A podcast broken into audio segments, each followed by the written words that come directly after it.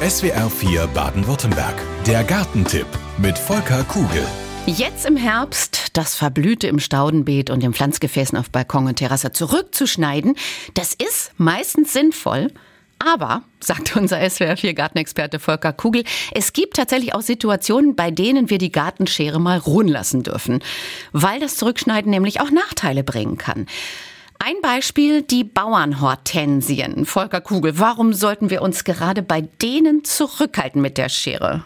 Tja, von den rosa, blau oder weißen Blütenbällen, da ist ja meist um diese Zeit nicht mehr so viel übrig. Die verblassen und werden dann ziemlich schnell ja, nicht besonders ansehnlich braun. Mhm, da möchte man schneiden. Genau, und da ist man geneigt, einfach mal schnell zur Schere zu greifen und das, sagen wir mal, unansehnliche Zeug abzuschneiden. Aber diese abgeblühten Blüten, die haben tatsächlich noch eine echte Funktion. Sie schützen im Winter die darunterliegenden Blütenknospen, die sich dann schon fürs nächste Jahr ja gebildet haben. Mhm. Das ist ja bei den Bauernhortensien so. Schneiden wir also die braunen Blüten weg, dann Ach, liegen die schutzlos Genau, da. da liegen mhm. die Blütenknospen schutzlos dem Winter ausgesetzt und wir schaffen mit dem Schnitt Eintrittspforten für Wasser und für Frost dann, was auch die Triebe schädigt. Also, es ist besser, den Rückschnitt erst im zeitigen Frühjahr zu machen, aber ganz wichtig, vor dem Neuaustrieb der Blätter, also zeitig äh, Mitte, Ende März. Aber so lange die Schere noch stillhalten. Ich meine, die trockenen Blüten können ja im Winter auch noch schön aussehen.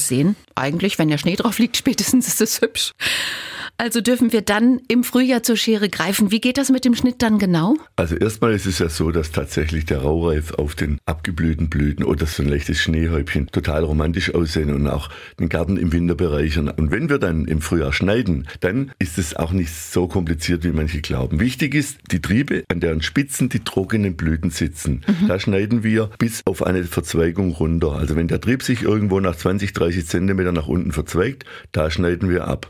Weil an der der Verzweigung an dem anderen Trieb sitzt ja wahrscheinlich schon oben wieder die nächste Blüte für den Sommer. also ja nicht unterhalb der Verzweigung, sondern oberhalb der mhm. Verzweigung abschneiden. Wenn keine Verzweigung da ist, also wenn die Blüte nur auf einem Trieb sitzt, die, der sich nach unten nicht verzweigt, dann schneiden wir das Ganze auf 10 cm runter, lassen nur 10 cm übrig, damit verjüngen wir die Pflanze. Da ist dann keine Blüte, die ist dafür daneben, kein Problem. So, und dann wird im Frühjahr natürlich alles trockene Holz entfernt, also das, was über Winter abgetrocknet ist und alle Triebe, die nicht mal Blei Bleistift dick sind, die ganz dünnen, die schneiden wir auch weg, weil die bringen uns ja keine Blüten. So wird die Pflanze dann auch wieder kompakter und sie ist auch nicht so dicht buschig. Und wenn wir jetzt aufpassen beim Zurückschneiden, heißt das, wir müssen das nur bei Bauernhortensien machen oder bei den Ballhortensien oder gilt das auch für die anderen Hortensien?